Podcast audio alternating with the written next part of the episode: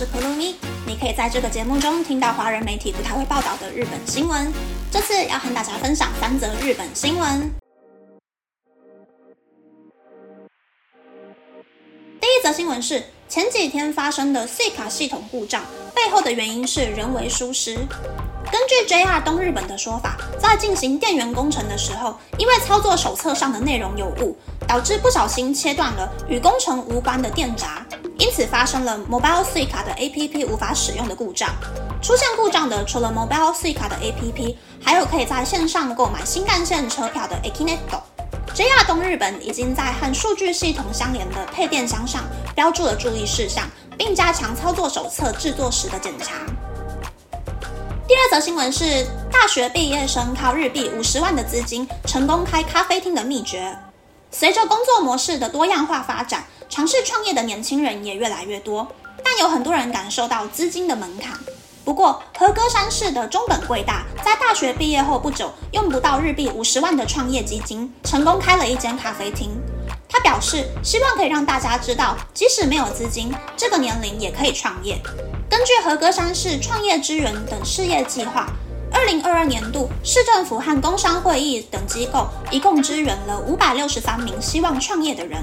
其中有一百二十人成功开业。中本贵大在大学毕业后的五天，也就是去年的三月十六日，开了一间名为 Love Coffee and Mini Gallery 的咖啡厅。他就读的是大阪的医学院，计划毕业后能够成为柔道复健师。在不了解创业所需的费用和如何开始创业的情况下，他靠手机搜寻相关的资讯。他的创业基金是从小时候开始累积的压岁钱，以及不知不觉中靠着打工累积下来的薪资。为了创业，他参加了食品卫生责任者的培训，看了大约二十个租金在日币十万元以下的物件，再花日币十几万元购买餐具和咖啡机。并且在二手网站挑选了喜欢的家具，再搭配一些创业时期认识的人送的东西，成功的开店了。中本贵大表示，他用出社会后开始独居生活的费用，成功开了一间咖啡厅。虽然资金有限，但他坚持在咖啡厅内设置画廊。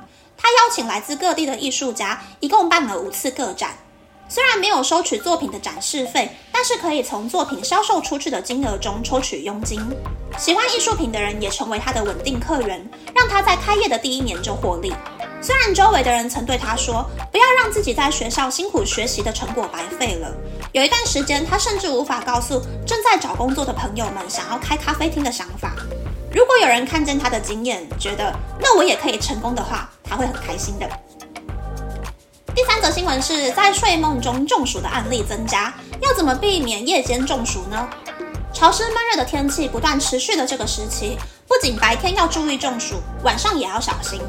伊藤王子神谷内科外科诊所的院长表示，越来越多的病例是在早上起床的时候感到头晕和恶心，以为是感冒而就诊，结果发现是中暑了。这是因为在睡觉的时候身体过度脱水，也就是所谓的夜间中暑。因为还没到夏天最热的时期，人们对于热的警觉性并不高，热能和疲劳容易累积在身体里。但是透过洗澡是无法驱除热能的，而且晚上的湿度比白天高，汗水难以蒸发，脱水的情况会更加严重。有两个方法可以预防夜间中暑。第一个方法是调节湿度，在使用冷气时，如果湿度超过百分之七十，就存在中暑的风险。夏天的理想室温是二十五度，理想的湿度是百分之五十到百分之六十。第二个方法是白天不要累积体内的热能，建议穿着宽松、透气性良好的服装，避免紧身的衣物，尽量帮助身体散发热能。以上是这次和大家分享的三则新闻。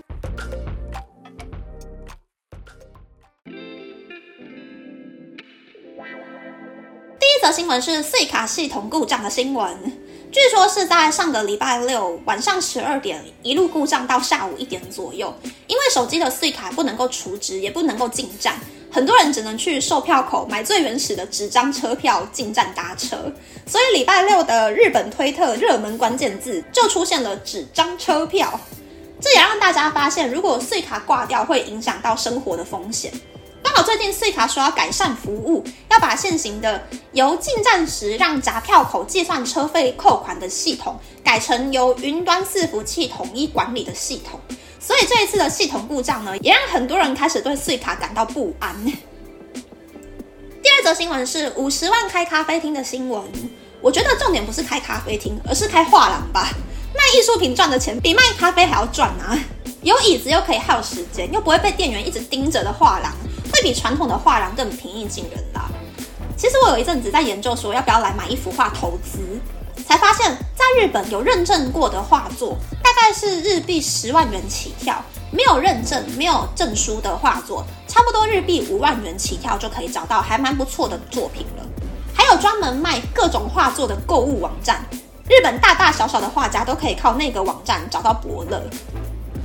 第三则新闻是夜间中暑要小心的新闻。我以为是睡觉的时候流太多汗才会中暑，没想到中暑的因子从白天就开始累积了。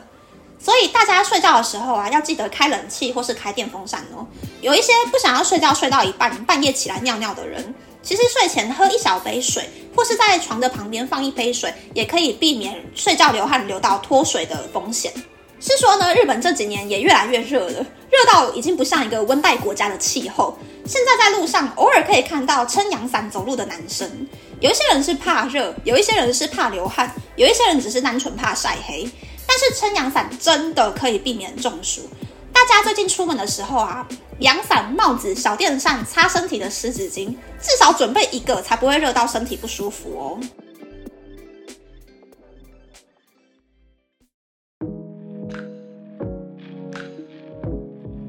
接下来想和大家分享，我重新验了自己的 MBTI，我是 INFJ，INFJ 分别代表内向、直觉、情感跟判断，是以直觉主导、以情感辅助的内向型人格。但是我每次验 MBTI 的时候，除了 I 以外，其他三个英文字母每一次都不一样，所以其实我也不知道我到底真正的 MBTI 是什么。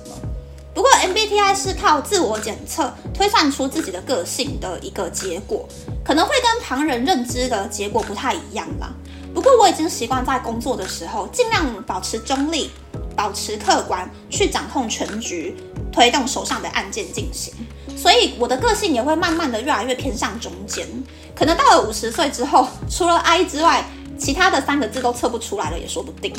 不知道大家觉得 MBTI 准不准呢？可以留言跟我分享你的观点，还有你的 MBTI 哟。那那，这次的分享就到这边，不知道大家喜不喜欢这样的节目呢？欢迎大家留言和我分享你的想法。喜欢这个节目的朋友，可以在 Apple、Spotify、Google、s o n KKBox、My Music、First Story、Mixer Box 等 Podcast 平台和 YouTube 订阅《东京日日 News》，或是在 s o n 想要赞助这个节目，还可以在 Instagram 搜寻《东京日日 News》Day Day Tokyo 的账号哦。拜拜